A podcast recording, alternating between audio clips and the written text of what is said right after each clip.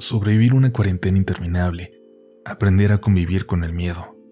Muchos y muchas de nosotros podemos reconocernos en una situación como esta, y aunque lo hemos afrontado de formas diferentes, podemos aprender de los demás, de otras luchas, de otros aprendizajes. Acompáñanos en este episodio a escuchar una historia de desencuentros personales, de la búsqueda de uno mismo para fortalecernos y para poder funcionar como esa roca, como ese apoyo que muchas veces necesitan de nosotros los demás. Si tú tienes una historia por contar, la esperamos aquí, en la cuarentena de nunca acabar. La cuarentena de nunca acabar, una producción del día después y Antifaz Podcast, narrado por Uriel Reyes. El trabajo como educador de calle durante la pandemia por el COVID-19 es sinónimo de cambio o de evolución pues tuvimos que pasar por muchas etapas, empezando por asimilar que nuestro país, y a nivel mundial, surgió una pandemia que a su paso se estaba llevando miles y miles de vidas con ella.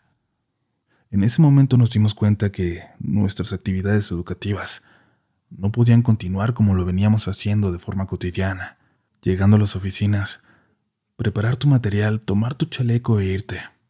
No. Ahora, a un año de la pandemia, nuestra rutina es toma de temperatura, lavado de manos y la constante desinfección de nosotras y nosotros. Preparar materiales educativos en donde ahora también deben venir incluidos los insumos de seguridad sanitaria, cubrebocas, gel antibacterial, jabón, toallitas, sanitizante. Ponerte overol, botas, cubrebocas y todo para poder trasladarte a los grupos de calle.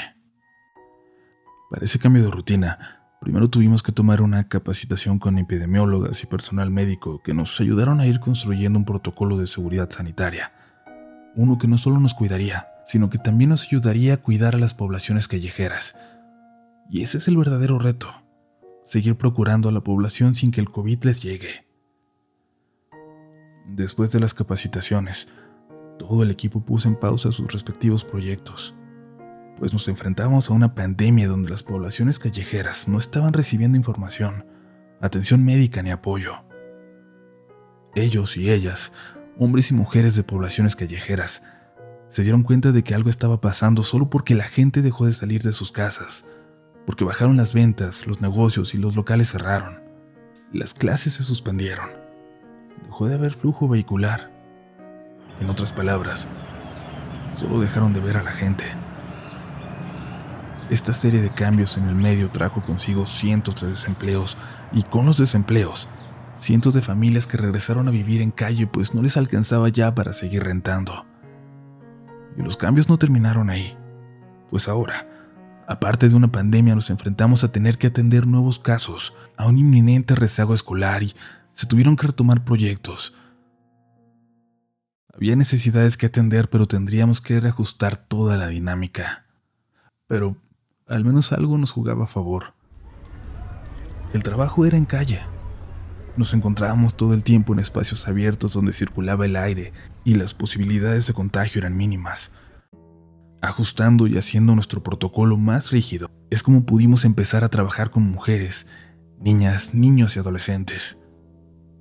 Y es así como le dimos la bienvenida a la nueva normalidad, pues ahora en lugar de un abrazo damos un choque de puños y vemos las sonrisas a través de los ojos de las personas.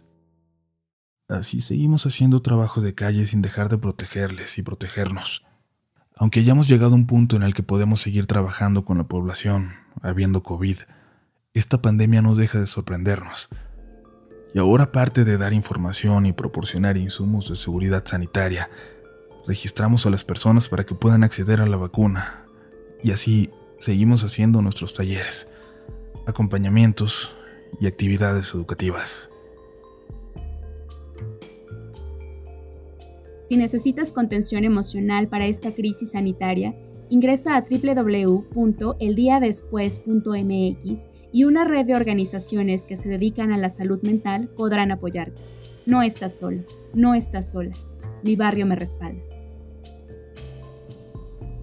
La cuarentena de nunca acabar una producción del día después y Antifaz Podcast, narrado por Uriel Reyes, idea original Viridiana Ramírez, productora ejecutiva Ixchel Cisneros.